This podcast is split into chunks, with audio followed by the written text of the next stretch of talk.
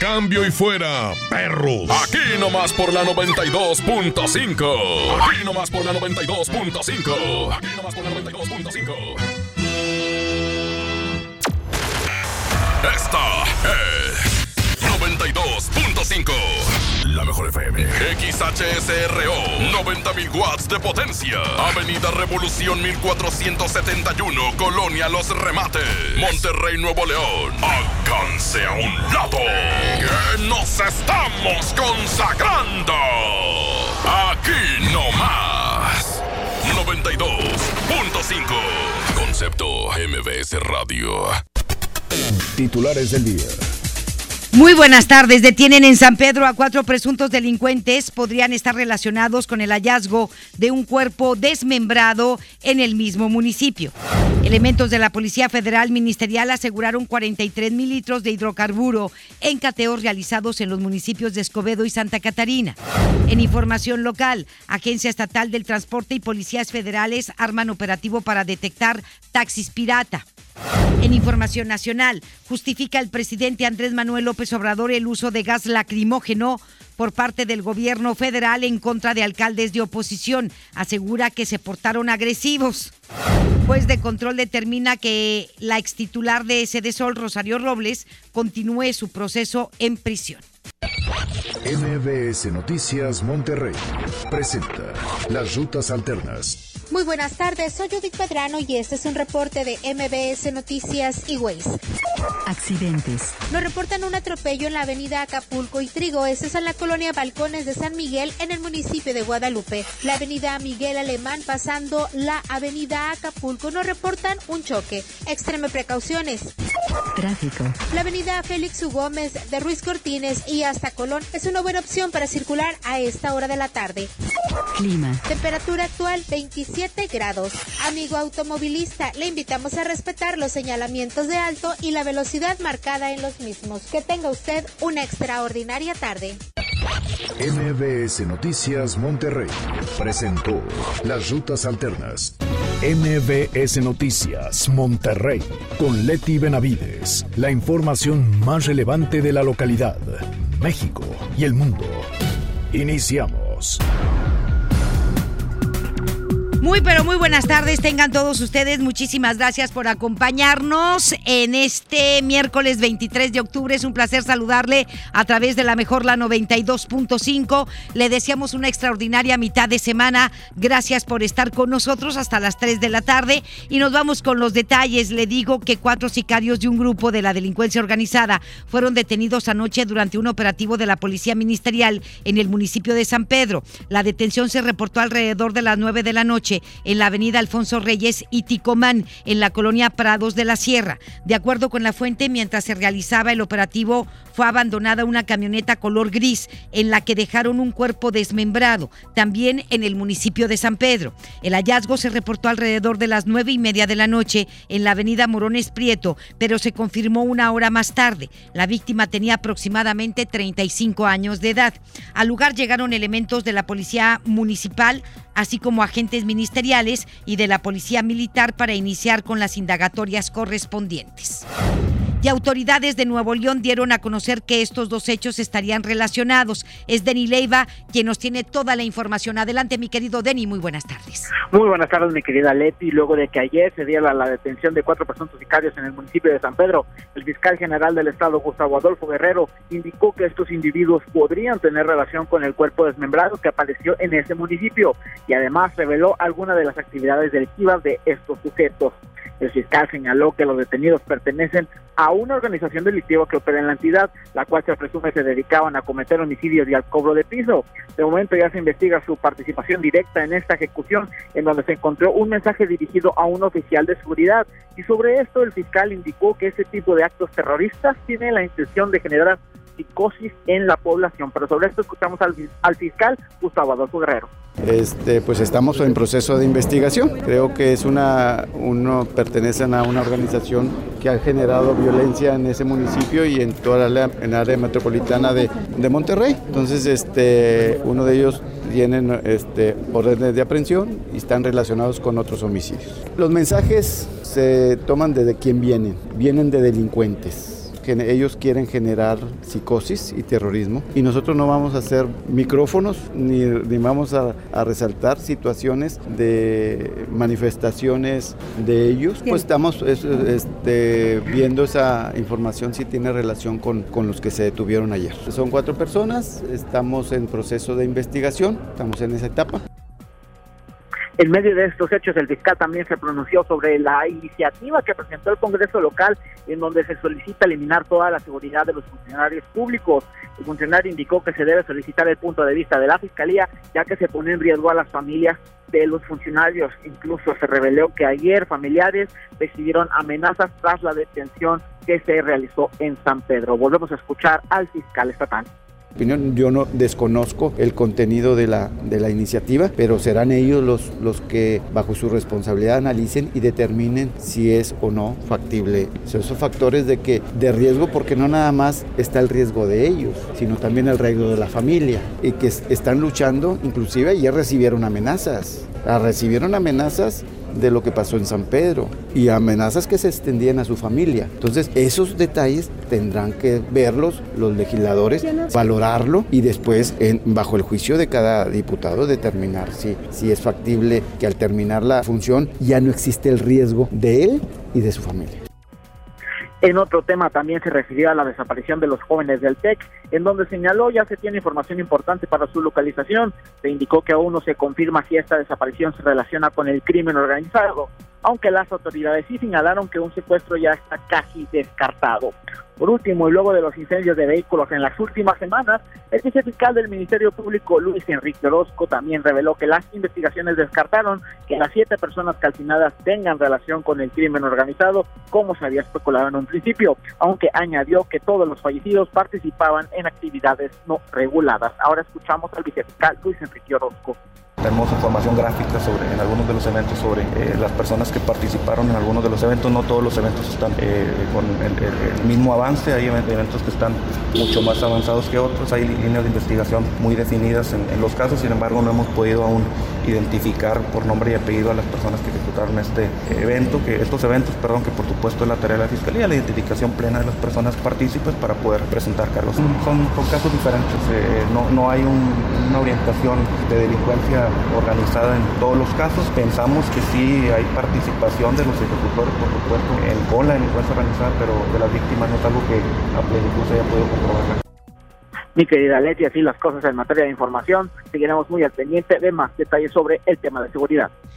Muchísimas gracias, gracias. Temas de seguridad muy complicados en Nuevo León en este momento, lamentablemente. Gracias.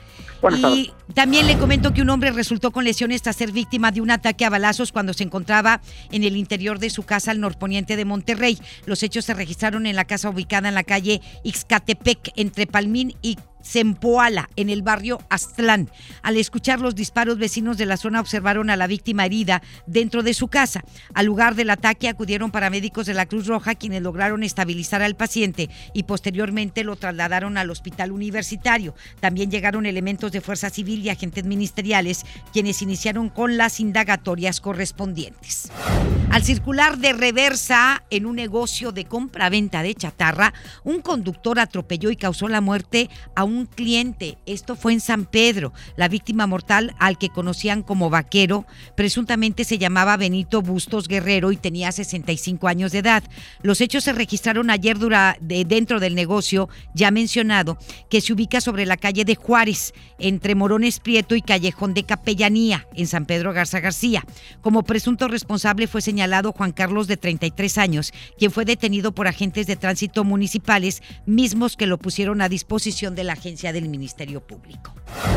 Y elementos de la Guardia Nacional detuvieron al conductor de una pipa y su acompañante, quienes fueron sorprendidos transportando 31 mil litros de combustible de procedencia aparentemente ilegal. A través de un comunicado se informó que la detención se realizó sobre la carretera Monclova sin que se precisara el punto exacto ni la fecha.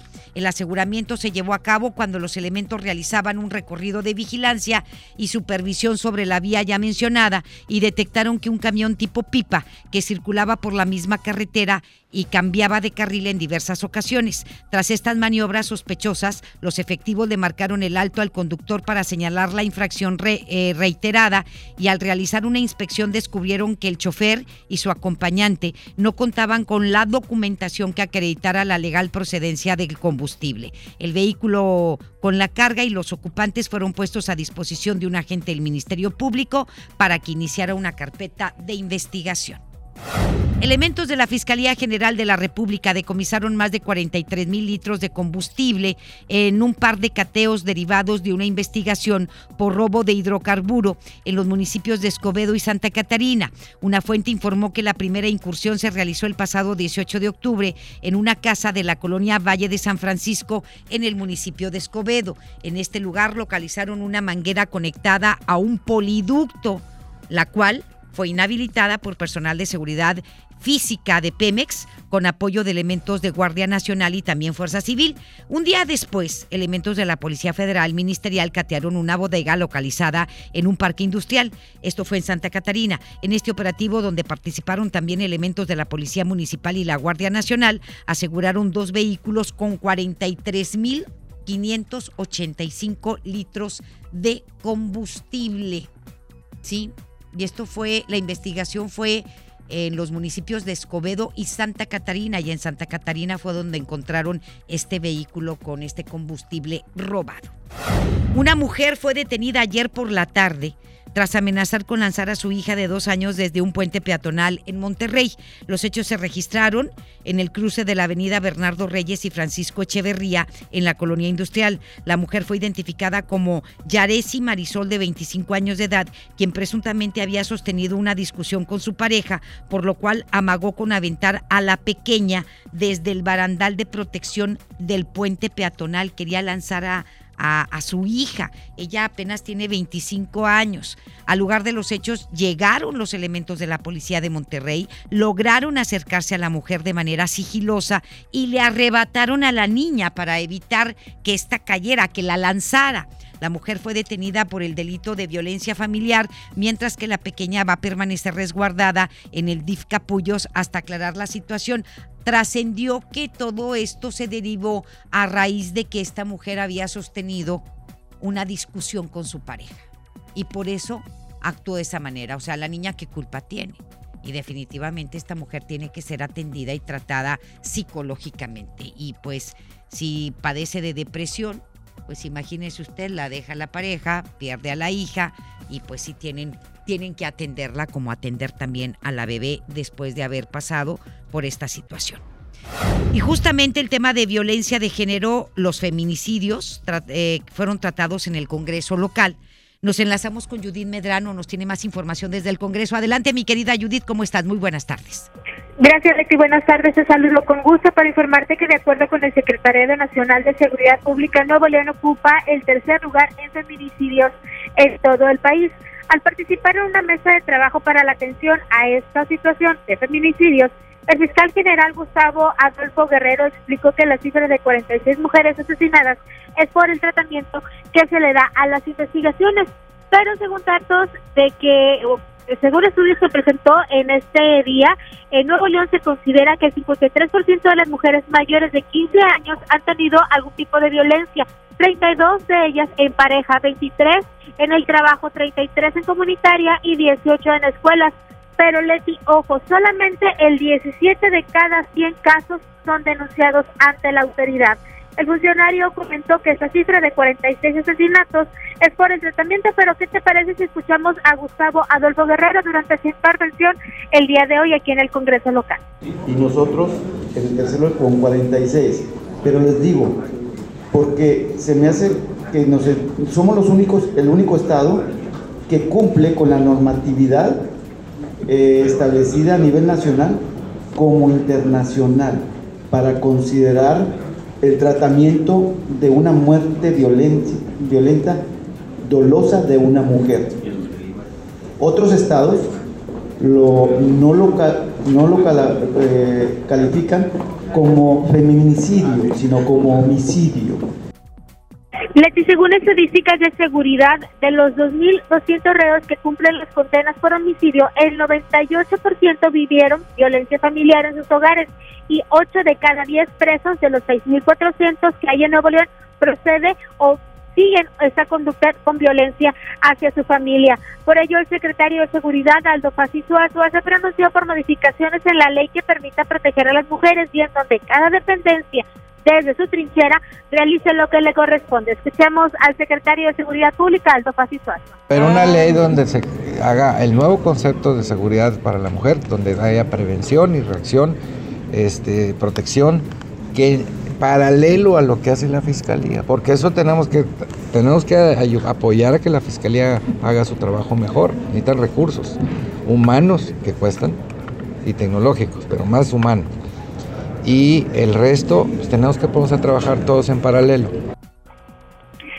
Te comento, Leti, que en tanto la presidenta del Instituto Estatal de las Mujeres, Marta Cecilia Reyes, dijo que es necesario en su dependencia 12 millones de pesos para la creación de un banco de datos en donde se encuentre la información sobre toda la violencia generada en torno a la mujer. Además, también dijo que es necesario se le otorgue recursos a los municipios que tienen alerta de género. Ojo, siempre y cuando hayan trabajado para disminuir las estadísticas de feminicidios que van en aumento en localidades consideradas como de ultracrecimiento, que fue lo que dijo Cecilia Reyes, ya lo escuchamos. Ciénega Flores en particular tiene ahorita una situación muy complicada. Ahora, yo lo que en todo caso solicitaría sería la posibilidad de renovar este presupuesto, pero sujeto a una entrega de resultados claros, muy concretos, en la aplicación del recurso que se hizo en los municipios. Te comento, Leti, que en esa reunión con legisladores, los funcionarios comentaron que va a ser el próximo año cuando entre en operación la Policía Rosa y instalación de GPS y cámaras de seguridad en el transporte público. Pero también, Leti, siguieron los temas aquí en el Congreso local y es que una iniciativa de reforma a la ley del Instituto Estatal de las Mujeres a efecto de transparentar y ciudadanizar el proceso de designación de la titular del Instituto Estatal de las Mujeres fue el que presentó la diputada independiente Claudia Tapia Castelo. En ella, Leti, se propone que la Secretaría General de Gobierno realice una consulta pública previa a colectivos, personas expertas y organizaciones de la sociedad civil especializada en la materia para nombrar al titular del Instituto Estatal de las Mujeres. Esta iniciativa fue enviada a la Comisión de Igualdad de género para su estudio. Y ojo, Leti, esta información le interesa a aquellos que desean casarse y es que ahora no solamente hay que tomar un curso prematrimonial en la iglesia, si este se desea, se desea realizarlo por esta vía, también quienes se casen por el civil, pues van a tener que realizar algunas modificaciones o es lo que está solicitando la diputada Ivonne Bustos y es que ella habla de que se cambie la ley de registro civil para tomar pláticas antes de casarse, además presentar la documentación oficial.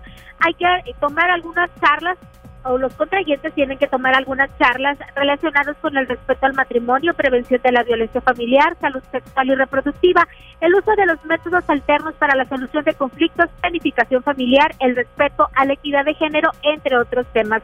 Esta iniciativa aún no está aprobada, pero ya fue enviada a la Comisión de Legislación para que sea analizada y posteriormente aprobada por los 42 diputados locales aquí en el Congreso del Estado. Leti, esta es mi información. Buenas tardes. Muchísimas gracias, mi querida Yadit. Buenas tardes. Judith, gracias. Y el municipio de San Pedro va a iniciar el viernes operaciones del centro Puerta Violeta que apoya a la organización Alternativas Pacíficas para dar atención integral y refugio a mujeres víctimas de la violencia.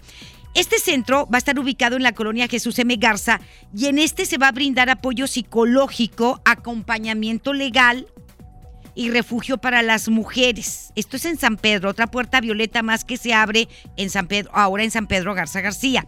Cabe destacar que Puerta Violeta en el municipio de San Pedro será la quinta en el estado, pues actualmente ya funciona en Monterrey, hay una Puerta Violeta, en Escobedo, en Escobedo iniciaron, fue la primera. Y luego Monterrey, Cadereyta, este también ahora está en el municipio de San Pedro Garza García. Patricia Obeso, directora de Prevención de Violencia, explicó que el modelo va a funcionar con la inversión de recursos federales que recibe Alternativas Pacíficas. Ahí está. Estás escuchando a Leti Benavides en MBS Noticias. La ley de salud de Nuevo León sigue dando de qué hablar. Ahora la Comisión Estatal de Derechos Humanos emitió la postura con respecto a esta eh, ley de objeción de conciencia para los médicos y las enfermeras.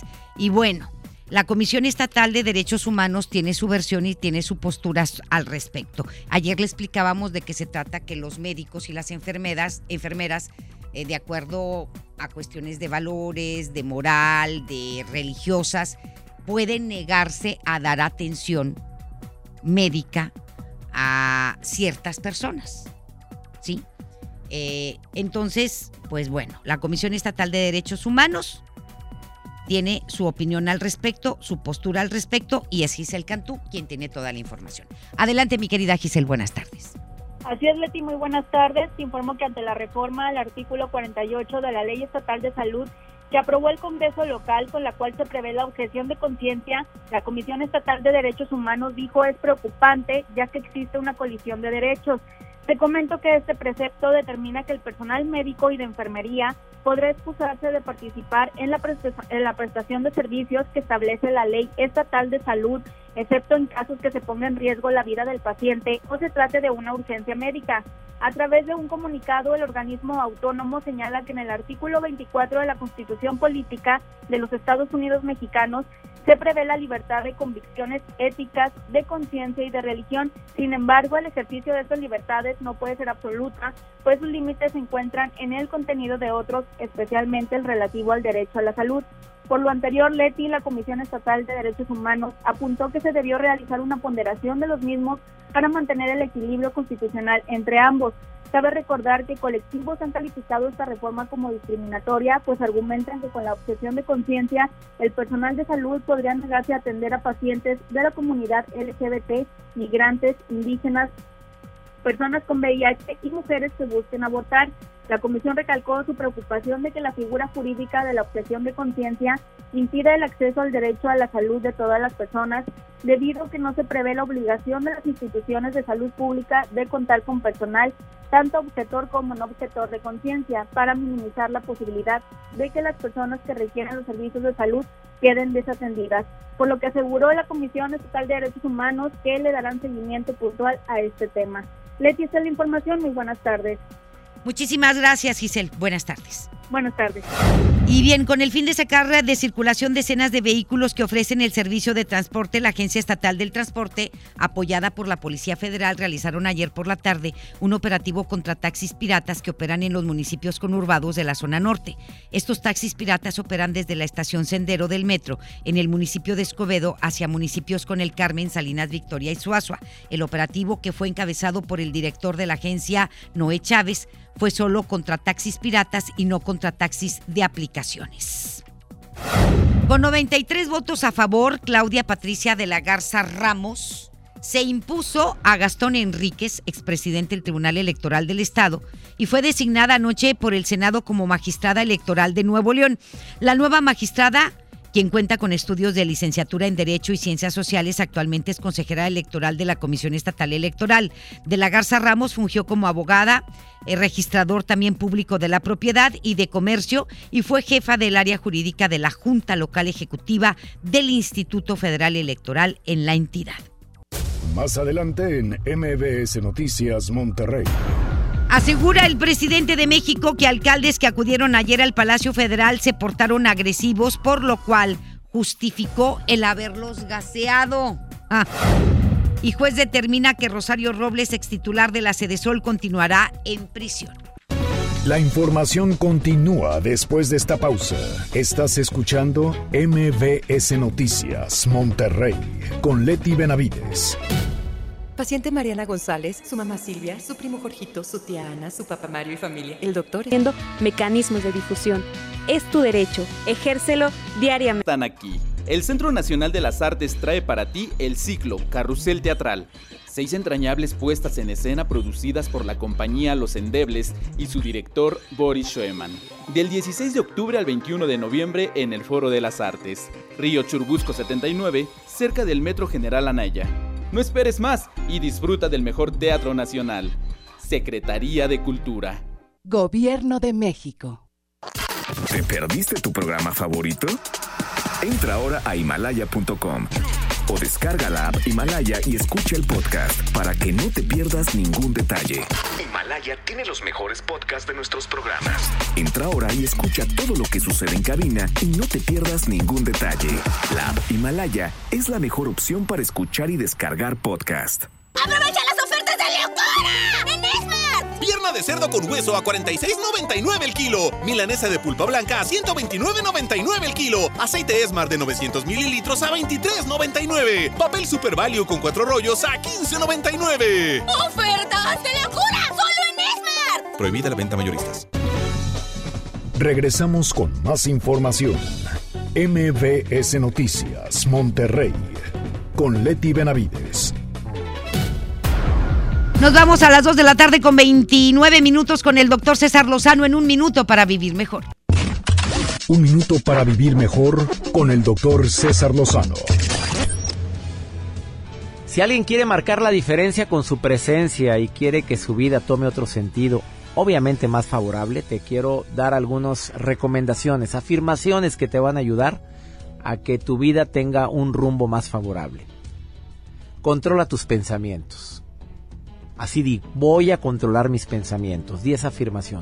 Una persona es producto de lo que piensa. Segundo, voy a ser agradecido. ¿De qué debería estar agradecido el día de hoy? Tienes todo el tiempo por delante para decir gracias. El agradecimiento es la memoria del corazón, pero también el agradecimiento es la llave de entrada al corazón más difícil. Y es la manera como puedes hacer que las cosas puedan cambiar favorablemente. No dejes que te los fracasos te tumben. El fracaso fue aprendizaje y dilo, aprendí algo. Y la última, dedico más tiempo a la gente que más amo. Generalmente es alimento para tu alma. ¿No crees que estos cuatro decretos o afirmaciones te pueden ayudar? Ánimo, hasta la próxima. En Información Nacional. Le digo que después de la polémica que hubo con los alcaldes, que ayer se la comentamos, de diversos municipios de todo el país, que acudieron al Palacio Federal, hoy por la mañana el presidente de la República consideró que solo fueron a provocar. Además reconoció que alguna vez estuvo en la casa de Rosario Robles. Pero mire, con respecto a esta protesta de los alcaldes que fueron a reclamar que les dieran más lana, ¿verdad? Lo que yo no entiendo por qué a los manifestantes del pasado 2 de octubre, que hicieron desmanes, que hicieron pintas, que rompieron cristales de negocios, que hicieron robos, a ellos se les tiene que tratar con pinzas. A ellos no se les puede detener, a ellos no se les puede buscar, a ellos no se les puede agredir. Y a los alcaldes que van a protestar por la falta de recursos que el gobierno federal decidió quitarles, a ellos los tratan cuando no hicieron pintas, cuando no estaban rompiendo ni cristales, ni estaban haciendo desmanes, los tratan como criminales, ni estaban encapuchados, ni estaban enmascarados, como lo hicieron los del 2 de octubre. O sea, no entiendo, no entiendo, ah, este, cómo miden las cosas. O sea, los encapuchados que agreden, que roban, que pintan, que rompen ventanas, que son agresivos, a esos no los toques. Y a estos que van a reclamar que tienen la libertad de hacerlo porque vivimos en un país de libertades, a esos trátalos con gases lacrimógenos porque vinieron a provocarme. O sea, ¿cómo miden las cosas, cara? Está cuco. Nos vamos a ir con Rocío Méndez, que nos tiene todos los detalles de lo que dijo hoy Andrés Manuel López Obrador. Gracias, Leti. Muy buenas tardes. Al señalar que los alcaldes se equivocaron de ventanilla porque los presupuestos son asuntos del Poder Legislativo y en esta administración ya se acabaron las concertaciones, los sobornos y los acuerdos en lo obscurito, el presidente Andrés Manuel López Obrador lamentó lo que llamó una provocación con motivos políticos luego de que presidentes municipales del PAN y el PRD fueron contenidos con gas lacrimógeno al arremolinarse y en tumulto intentar ingresar a Palacio Nacional por la Puerta Mariana, que en estos momentos está enmarcada con andamios y láminas de madera por trabajos de mantenimiento. Una provocación de los presidentes municipales del PAN.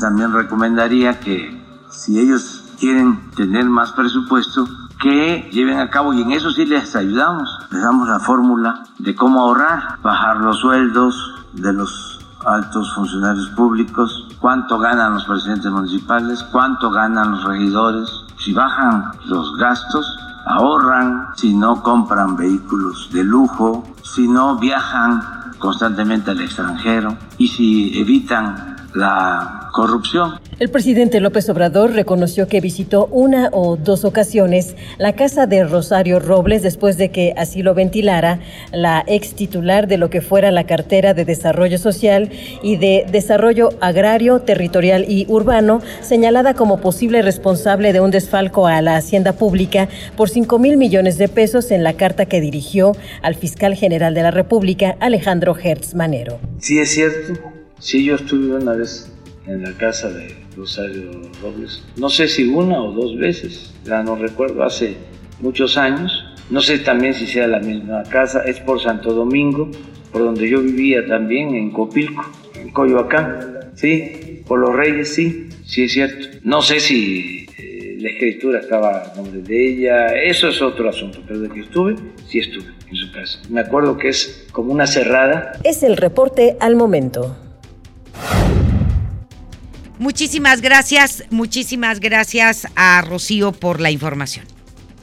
Y bueno, el juez eh, Felipe de Jesús eh, Delgadillo Padierna negó a la extitular de la Secretaría de Desarrollo Social, Rosario Robles, la revocación de las medidas cautelares que la mantienen en prisión de Santa Marta por el delito de ejercicio indebido de servicio público. Sí, está en Santa Marta, Catitla. El impartidor de justicia consideró que existe un elevado riesgo de fuga de Robles Berlanga y dijo a los abogados que fueron a mentir de manera dolosa y falaz. Tras lo anterior, la defensa de Rosario Robles tendrá tres días para apelar la decisión de Delgadillo Padierna. En este sentido, Julio Hernández Barros, el abogado de Rosario Robles, habló con nuestro compañero Luis Cárdenas sobre la audiencia de su clienta. Dijo que Robles Berlanga está enojada, está molesta, ya que fue una decisión política, personal y basada en insultos. Vamos a escuchar al abogado de Rosario Robles Berlanga nos encontramos pues realmente en, un grave problema de credibilidad del Poder Judicial. Y ahora sí me refiero a todo el Poder Judicial porque yo he presentado una queja ante el Consejo de la Judicatura Federal el primer día de la audiencia contra el juez Delgadillo Padierna, queja que sigue dormida eh, en, en la, el Consejo de la Judicatura, bueno, pues estaremos atentos. ¿Cómo está Rosario Robles, por cierto? Pues está enojada, yo te diría que triste, pero no, no está triste, está enojada, está molesta, eh, está realmente, eh, pues toda la fe que, que, tenía en el Poder Judicial Federal y en los lineamientos que marcó el, el, tribunal que se siguieran y que no se cumplieron en la audiencia, bueno, pues la dejan con, con un estado de zozobra ante, ante esta situación y está muy, muy enojada por una decisión que no fue jurídica, sino que fue una decisión política, una decisión personal basada en, en realmente en diatribas y, eh, insultos en lugar de argumentos jurídicos. Muy bien, pues ahí está eh, lo que dice el abogado de Chayito Robles. Y bueno, el 22 de abril del presente año, el presidente Andrés Manuel López Obrador fijó un plazo de seis meses para que mejoraran las condiciones de seguridad en el país. Sin embargo, al cumplirse este tiempo, pues es que obviamente eh, eh, fue algo así cuando dijo que en seis meses iba a resolver la situación de seguridad. Eh, pues este nos acordamos de Vicente Fox que decía que él en un minuto iba a resolver lo de este lo de Chiapas. ¿Se acuerda? En cinco minutos dijo. Yo en cinco minutos resuelvo lo de Chiapas, así como si fuera Juanito Camaney. No, hombre nunca lo resolvió y vinieron y se burlaron de él ahí enfrente de, del palacio, ahí en Los Pinos. Este vino el comandante Marcos y toda su gente a burlarse de él, a hacer una protesta ahí, a, bueno, a pasarse ahí, pues aquí estamos, ¿verdad? A ver, resuélvelo en cinco minutos. Pues así fue, Andrés Manuel López Obrador el 22 de abril dijo que lo iba a resolver en seis meses. Este, a veces cuando no tienes el conocimiento de algo, pues, y tienes la boca muy suelta, pues te sale decir esas cosas como si fueran, este, como si fueran enchiladas, resolver las cosas. Y no se resuelven de la noche a la mañana, eso lo tenemos consciente. Y no deben las autoridades, ¿sí? De poner las cosas tan sencillas. Y bueno, pues eh, ya se cumplió ese tiempo, es más, ya pasaron los seis meses. Y las bancadas del PRI y del PAN en San Lázaro reclamaron resultados al gobierno de la República en materia de seguridad. Al debatir sobre el operativo fallido en Culiacán, Sinaloa, Héctor Yunes del PRI y Fernando Macías del PAN dijeron que el mandatario no cumplió con lo que dijo hace medio año. En tribuna, la coordinadora de los diputados del PRD, Verónica Juárez Piña, aseguró que su partido no demanda masacres ni exterminios, pero dijo que el gobierno está obligado, y eso es cierto, es un- una obligación, y lo dice la ley, investigar y deslindar responsabilidades por el erróneo y fallido operativo. Héctor Yunes acusó que si el gobierno no reconoce sus errores y no corrige en lo que ha fallado, difícilmente este sexenio pueda cambiar. Y difícilmente se pueda recuperar la seguridad. Y se puede convertir en el sexenio más violento de la historia de este país. Cuando no se reconocen los errores, es bien difícil corregirlos. Bien difícil. Y te pones peor. El Senado de la República avaló citar a comparecer al secretario de Seguridad y Protección Ciudadana, Alfonso Durazo Montaño, a efecto de que exponga el estado que guarda el país en materia de seguridad y abordar los hechos ocurridos el jueves pasado en Culiacán, Sinaloa. El coordinador de los senadores del PAN, Mauricio Curi, recordó que el Congreso ha dado al gobierno todas las herramientas que pidió para combatir la inseguridad y sin embargo nuestro país ha vivido los 10 meses más violentos de su historia. Estos 10 últimos meses han sido los más violentos en toda la historia del país. Se cumplen los seis meses que el presidente solicitó para empezar a dar resultados en materia de seguridad. Y hoy, con Culiacán y las pésimas cifras del combate a la delincuencia, se demuestra que ni saben, ni quieren, ni pueden en este gobierno darle seguridad a las y a los mexicanos. Y bueno, en tanto el senador de, por el PRI, Mario Zamora Gastelum, pidió que se dejen a un lado los discursos y se pase a la acción, pero también que se hable con la verdad sobre lo ocurrido el pasado jueves en Culiacán, Sinaloa. Y desde el Instituto Nacional Electoral confían que la Suprema Corte de Justicia de la Nación no convalide el atropello a la Constitución y a la democracia que conlleva la ampliación del mandato de dos años a cinco del gobernador electo de Baja California, el morenista Jaime Bonilla, el cual fue aprobado por el Congreso local a pesar de que había sido electo por dos años. El consejero presidente del INE, Lorenzo Córdoba Vianelo, confió en que los ministros reviertan el burdo intento de vulnerar la democracia constitucional. Confío en que la Suprema Corte de Justicia, que es el órgano que hemos diseñado constitucionalmente para resguardar a la democracia constitucional, sus valores, sus principios y sus reglas, no convalidará atropello a la democracia, que es muy delicado solamente por el hecho de que se haya presentado, pero que esto confío en que será un burdo intento de vulnerar la democracia constitucional que no tendrá éxito. Ay. No, pues sí, pues es para tener bonito cutis. Ay, está tan jodido que se veía, ¿verdad? En el- hace como cuatro años, Enrique Peña Nieto, de él estoy hablando. Pues resulta que la modelo Tania Ruiz, la novia, aseguró que ella y su pareja, es decir, Quique Peña Nieto, el expresidente de México, usan las mismas cremas, pues les gusta cuidar su cutis y su imagen personal. ¿Cómo le dirá Quique? ¿Ya te pusiste la crema, cariño? ¿Cuál? ¿La, la que hace lifting? ¿La de las arrugas? Sí. Ya te acabaste mi crema. Ajá. O te la pongo. O cómo se pone corazón, ¿verdad? A través de una entrevista para la agencia JDS, la modelo dijo que usan las mismas cremas. Que no crea que se las han de comprar allá en Parichi, que son carísimas. Hacen deporte y la mayor parte del tiempo que comparten es para hacer ejercicio. Pues como este individuo no hace nada, ¿verdad? Nada hace. Pues, Con toda la lana que nos robó, no necesita trabajar. Es la neta, Enrique Peña Nieto no necesita trabajar con toda la lana que se robó este infeliz junto con sus. No, es más, ni sus nietos van a tener que trabajar, ni sus hijos, ni sus nietos, ni sus bisnietos. Tres generaciones con toda la lana que se echó a la bolsa. Este individuo que se va a andar preocupando por trabajar. Por eso se la pasa cuidándose su cutis y haciendo ejercicio. Y de paseo. Y Chayito, pues es que fue la que. A ver, ¿por qué no meten preso a este individuo infeliz, a esta rata inmunda de Enrique Peña Nieto? ¿Ah? Y gastándose con la Tania Ruiz, nuestra lana. Nuestra lana. Ruiz dijo estar muy agradecida de tener como pareja al exmandatario. Pues cómo no. Pues cómo no, con toda la lana que tiene y con todo lo que le compra. Pues claro que cualquier mujer estaría feliz de tener a este individuo que aparte de ser medio torpe y tonto, pero tiene mucho dinero, el Sugar Daddy. ¿Cómo cuántos años le lleva? ¿20? 19 años, pues bueno, casi latinaba. Es el Sugar Daddy, claro. Cualquier mujer estaría bien feliz. No importa que esté tonto. Y si está tonto y con mucha lana, mejor, Raúl. ¡Claro! ¡Mejor! ¿Verdad? Es que eso no importa que no sepa bailar, no importa que sea malo para contar chistes, no importa que te haga un comentario estúpido, idiota. Con toda la lana que tiene, cualquier vieja estaría bien contenta. Bueno, y si la lana la comparte contigo, ¿verdad? Entonces, pues ahí, eh, la neta, la neta, ¿verdad?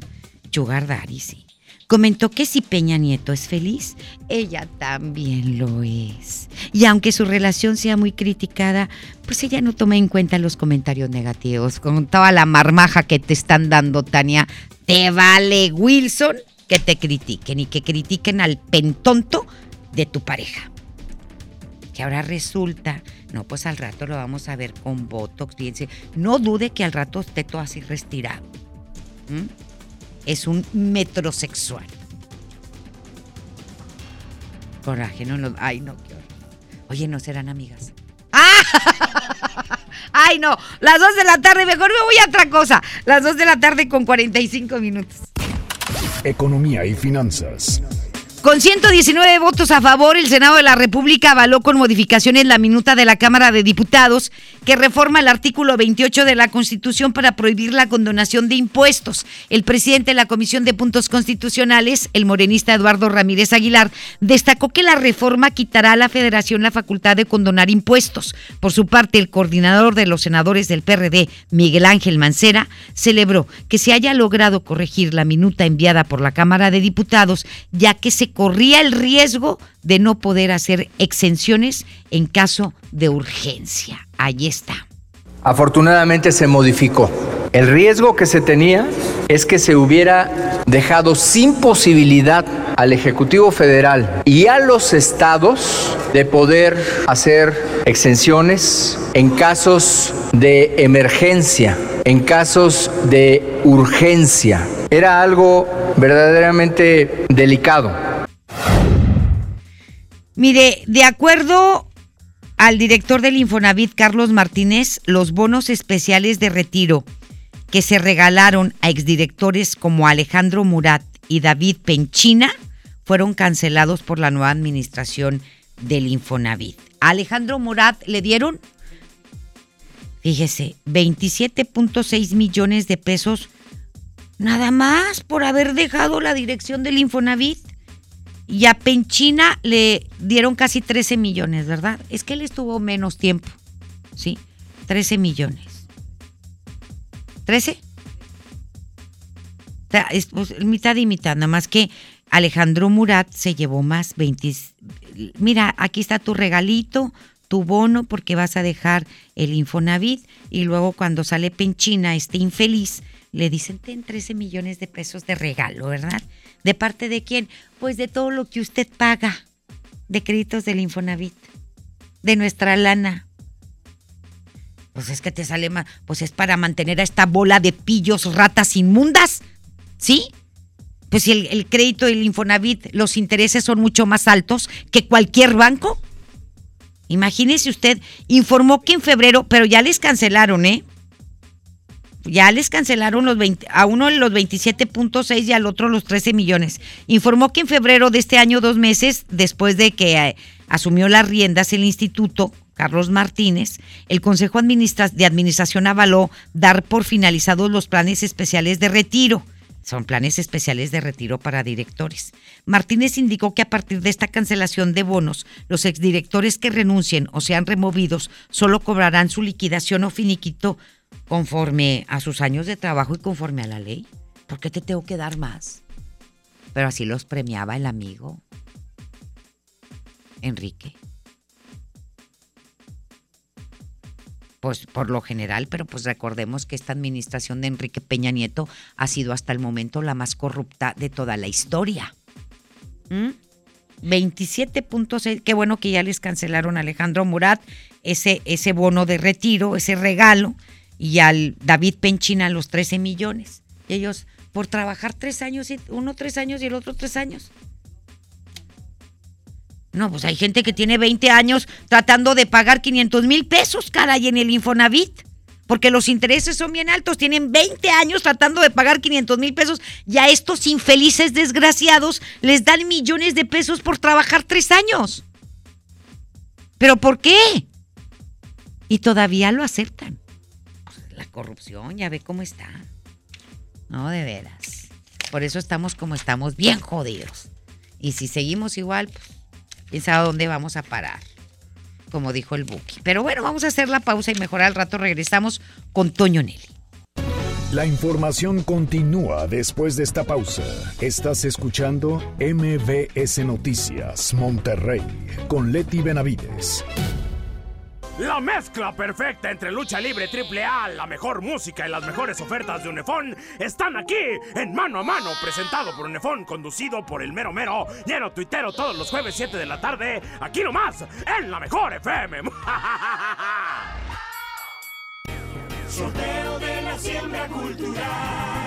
Visita la residencia del primer premio en Bosques del Plan de negocios es posible tener un modelo de gestión basado en la innovación, la eficiencia y sin corrupción para que Pemex sea el motor de bienestar y desarrollo de nuestro país. Esto es soberanía.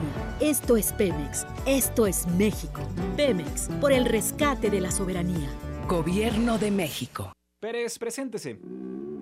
Que tu apetito no te avergüence. En Oxo ya la armaste. Llévate tres tacos o sabor selección de guisos más una Coca-Cola de 600 mililitros por solo 40 pesos. Sí, solo 40 pesos. Ponle sabor a tu día. Oxo, a la vuelta de tu vida. Consulta productos y tiendas participantes. Válido al 27 de noviembre. ¡Aprovecha las ofertas de locura! ¡En Esmar! Huevo blanco Esmar, cartera con 12 piezas a 19.99. Filete de mojarra de granja a 87.99 el kilo. Elote dorado Esmar de 432 gramos a 8.99. Shampoo Caprice de 750 mililitros a 21.99. ¡Ofertas de locura! ¡Solo en Esmar! Aplican restricciones. Regresamos con más información. MBS Noticias Monterrey con Leti Benavides. En juego con Toño Net. Adelante, mi querido Toño, ¿cómo estás? Muy buenas tardes. Muchas gracias, Leti. ¿Cómo estás? Buenas tardes. Los jugadores de los Rayados que no viajaron a Jalisco para el partido de la Copa trabajaron hoy en el Barrial del grupo de 12 jugadores que se quedó a entrenar bajo las órdenes del asistente Gustavo Lema. Casi todos, salvo Basante y Rodolfo Pizarro, quien estaba suspendido, fueron titulares en el partido pasado frente a Chivas. Solo Carlos Rodríguez de este grupo fue cambio en ese partido, entrando al medio tiempo por Arturo González. La práctica fue de énfasis en el trabajo físico con balón. La Plaza de Toros México ya se acondiciona para recibir a su majestad a un mes del partido de exhibición de Roger Federer ante Alexander Zverev. La monumental capitalina mostró el avance del terreno donde el tenis se vestirá de luces. Unas imágenes aéreas de este eh, icónico lugar de la capital del país muestran el trazado de la cancha donde el 23 de noviembre se presentará Federer por primera vez en México. Eso es lo que tenemos, Leti, en la información deportiva. A las 4 de la tarde los esperamos con mucho más en el show del fútbol. Muchísimas gracias. Gracias, mi querido Toño. Estaremos eh, bien al pendiente de 4 a 5 de la tarde. Gracias, hasta Gracias luego. a ti. Bye. Qué rápido. Va. Son las 2 de la tarde con 56 minutos. Muchísimas gracias por su atención. Mañana lo esperamos en punto de las 2 de la tarde. Cuídese mucho. Quiérase bastante. Hasta mañana. Esto fue MBS Noticias Monterrey con Leti Benavides. Los esperamos en la próxima emisión o antes, si la noticia lo requiere. Octubre del ahorro está